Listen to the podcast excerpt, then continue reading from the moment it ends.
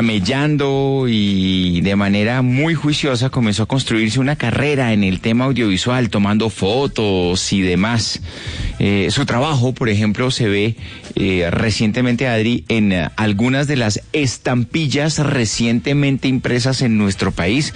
No sabía que todavía las imprimían, pero sí sé de la importancia de una imagen propia en una estampilla. Usted que es de Quimbaya, pues este señor, eh, Alejandro Arboleda, este realizador audiovisual, quiso rendirle un homenaje maravilloso a esa gente de la primera línea. Absolutos desconocidos para muchos, pero sin los que eh, el desarrollo normal de la vida no habría sido posible. Salude a Alejandro Arboleda, que la escucha, Adri.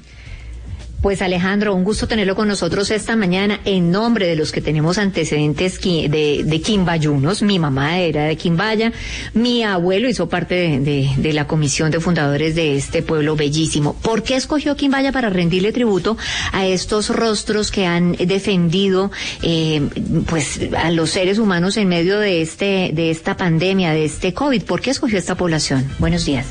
Hola Adriana y Andrés, muy buenos días, ¿cómo están? Eh, saludar también a los oyentes de Caracol Radio y pues agradecerles un montón por eh, entrevistarme y compartir estos minutos conmigo.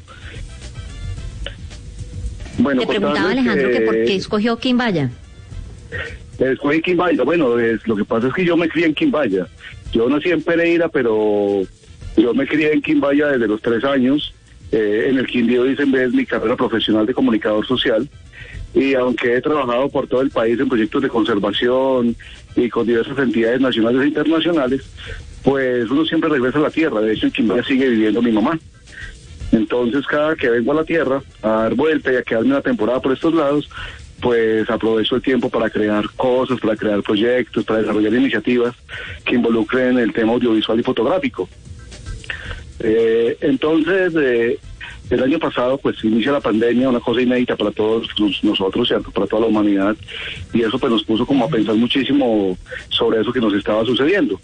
Después por cosas del destino, pues la, la, enfermedad me toca a mí y me toca vivir un periodo muy difícil con esa enfermedad de 60 días encerrado. Y es a partir de ahí que yo digo, en algún momento hay que hablar de la pandemia a, modo personal. En algún momento hay que contar una historia eh, desde mi punto de vista sobre eso que nos sucedió. Entonces, hacía tiempo yo venía pensando en el tema de los fotomurales, pues porque yo ya tenía unos referentes de un artista francés que se llama Junior, que él lo ha venido desarrollando como en muchos países.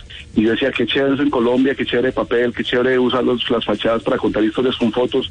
Eh, en algún momento quiero hacer eso y empecé como a averiguar y a sondear dónde lo podíamos lograr, qué tipo de papel, qué tipo de materiales. Y ya como cuando tuve como toda la información, luego la coyuntura de la pandemia, luego que me enfermo, eh, digo, bueno, tengo la idea vamos a hacer un fotomural y vamos a reconocer a algunos sectores de la población de Quimbaya eh, que estuvieron al frente del COVID. Y cuando digo algunos sectores es porque aquí en este mural hay 60 personas, pero no son las únicas, ¿no? Ellos representan unos sectores eh, muy importantes que son el, el, sector de la salud, el sector de los campesinos que nunca dejaron de producir la comida, eh, el sector de los jiperos o conductores de Willis, como les decimos, que son ellos los que sacan la comida de las veredas y de las fincas y las traen a los municipios, eh, los comerciantes que pues siguieron funcionando con todas las restricciones que había pero pues lo siguieron haciendo. La gente que recogía los residuos, la gente que seguía barriendo las calles, eh, mucha gente que hizo obras de caridad, que dispuso ollas comunitarias, etcétera. Fue como a partir de todo eso que dije, esta es, es la oportunidad. Pero pues había un, digamos que una talanquera y era el tema financiero. Y ah, no, pero pues es que sí. Usted por plata no se preocupe que plata no hay, Alejo. Eh, ¿dónde, dónde, ¿Dónde expone? ¿Dónde se expone justamente, dónde se exponen estos rostros y cuál ha sido la retroalimentación de los protagonistas justamente del mural. Bueno, este, bueno, entonces como le contaba, este mural, eh, bueno, dijimos, lo vamos a hacer, vamos a escoger un buen mural, un buen lugar, un sitio estratégico que nos represente también la cultura y, el paisaje cultural cafetero y nuestra cultura quimbaya. Y pues el parque de la estación, que no es el parque principal, ¿cierto? sino que es un parque aledaño, que fue muy importante en, en otros años porque era donde llegaba el tren Entonces dijimos, ese parque es el ideal, tiene una fachada hermosa, el edificio de la estación sigue existiendo, es un edificio patrimonial, eh, se dice que próximamente será restaurado. Entonces dijimos, ese es el lugar, un sitio hermoso, estratégico, con mucho recorrido, ahí llegan los Willys, esa es como la estación de los Willys. De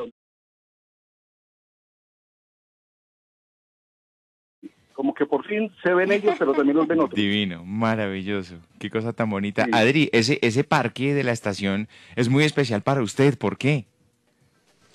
Ay, porque ahí muy cerquita quedaba la casa de mis tías y de mi mamá, en una casa, lote pues muy, pues eh, muy grande. Ellos fueron 21 hijos, entonces había que tener lote, árboles, de todo para poder alimentar a esa patota. Entonces, sí, es una zona entrañable, un pueblo que tengo en mi corazón y al que invito a todos los colombianos. Aquí que nos vivimos poniendo los patines, Andrés, mm. e invitando a la gente a descubrir Colombia.